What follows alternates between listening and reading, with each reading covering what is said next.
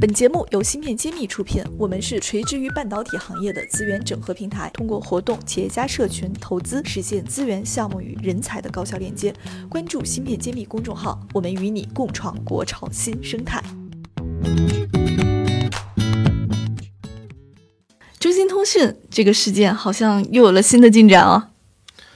是啊，嗯、上一次提到特朗普发了推文，说他要亲自过问，让美国商务部去尽快解决中兴通讯芯片供应问题。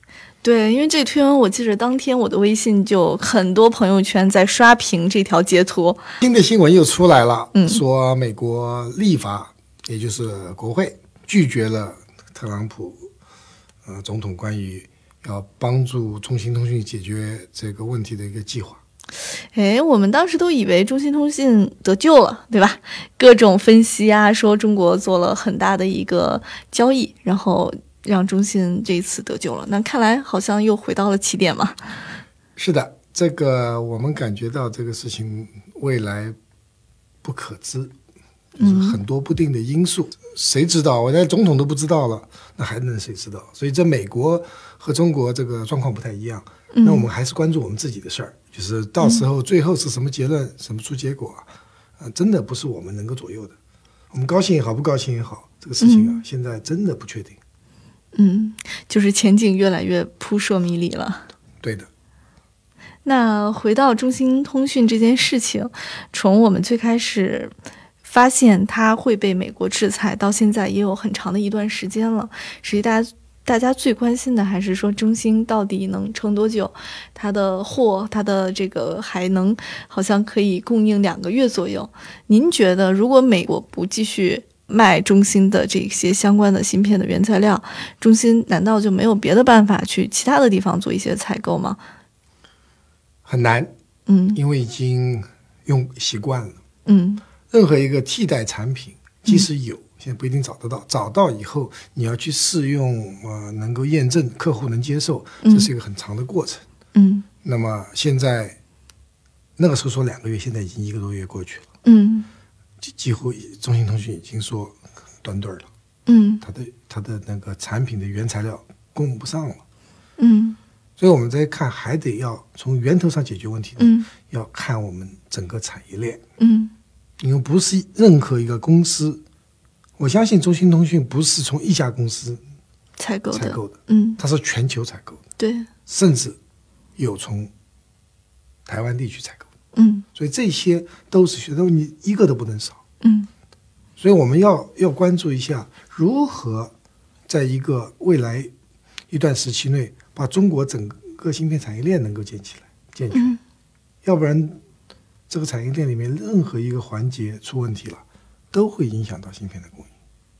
嗯，也就是说，中兴通讯这件事情只是我们行业内的一个比较小的一个点，但实际上在产业内，如果说有其他任何一个呃相关的原材料受到了这样的制裁，那搁到别的公司也会发生同样的问题。对的，其实我们现在就是发生危机了。举个例子，因为过去六年的话，集成电路产能、制造产能投资的不够，嗯，现在已经连续六年，差不多是属于一种解缺货，缺什么货呢？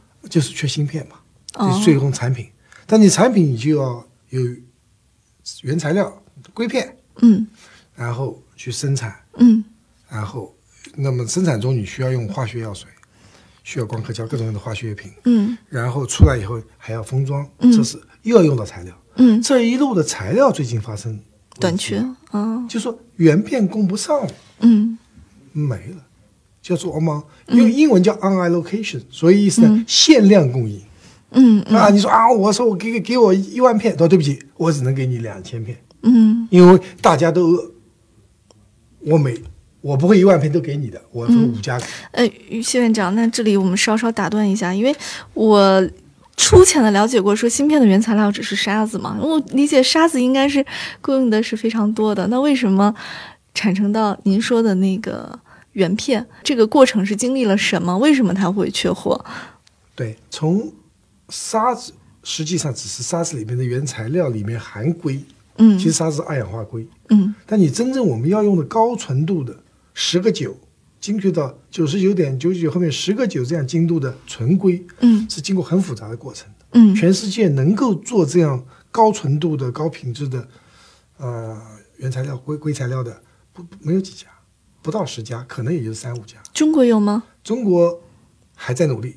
哦，张永金先生创办了一家公司，在临港的，嗯叫新生，就是做这个产品的。听说最近开始出货了，哦，就是硅材料出硅货材。料出货，但是呢，这个出货里面又分两种，嗯一种呢是真正用于产品的硅材料。嗯还有一种呢，我们叫做样挡片，就是说，说白了，它就是陪着一起生产，嗯但是呢，最后不用的，嗯因为在任何一个一个生产线中，第一片和最后一片啊嗯都会出问题，嗯。所以我们怎么做法呢？把第一篇和最后一篇用废片放上去，嗯。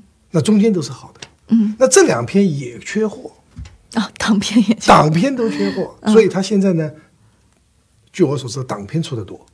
那那是不是我们现在很多什么 IC 设计公司，其实在这种缺货潮下，他也没办法去做业绩、做放量？他没有公布，他要到中芯国际、台积电，呃，那个华虹红利下偏、华丽下偏呢？如果他们的货那个原材料紧了，它给你的出货量也要减少吧？嗯所以这个里面，其实说这里面也只是一个一个例子，嗯就说任何一个环节开始紧缺了，嗯，那你整个就是就有瓶颈了。整个产业链都就慢下来跑不起来。嗯那么我们最近又是人工智能啊，呃，就是还有物联网啊，嗯，呃还有我们摩拜单车，大量的需要芯片。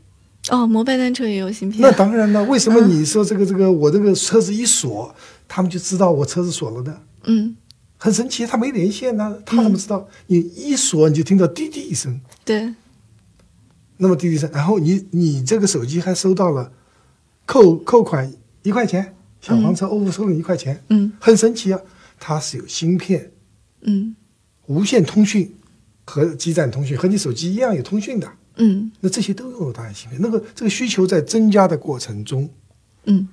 我们原来的产能就不够了。原来是这个产能六年没有什么增加，嗯。但是我们人类在进步。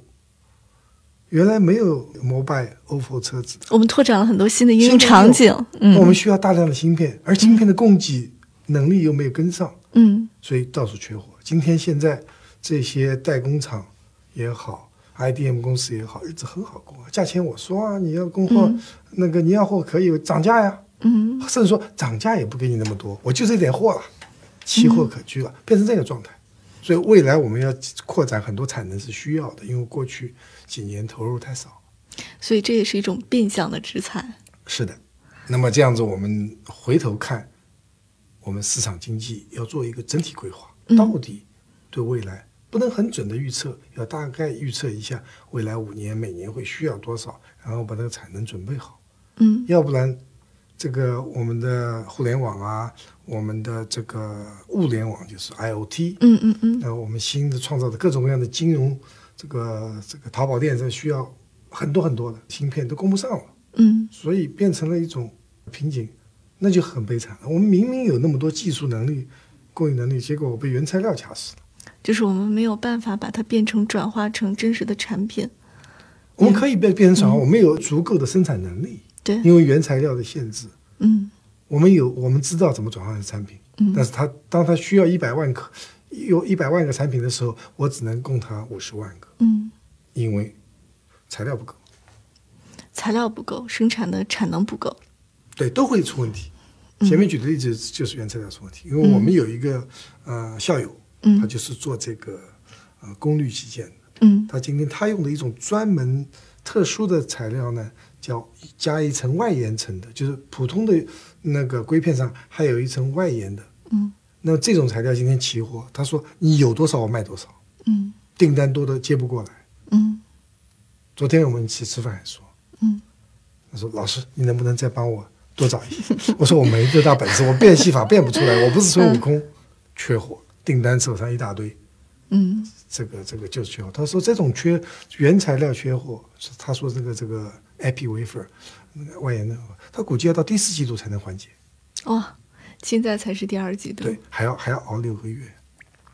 所以说，你当一个企业有订单做不了的时候，客户也很纠结，你也很很纠结，因为一旦你不能供货，他一定找其他家，嗯对吧？这就就是他就非常希望能供货，嗯，但是产业链太长，没有材料。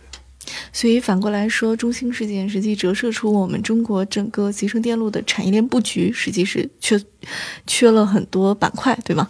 给大家一个警示，就是说不是那么简单啊，这个他缺货是因为某一个公司不给他供货，嗯而是我们整个产业链，即使我们今天如果能够制造这个这个这个产品给中兴通讯，我们是不是有足够的产能、生产能力能支撑它。嗯。它市场？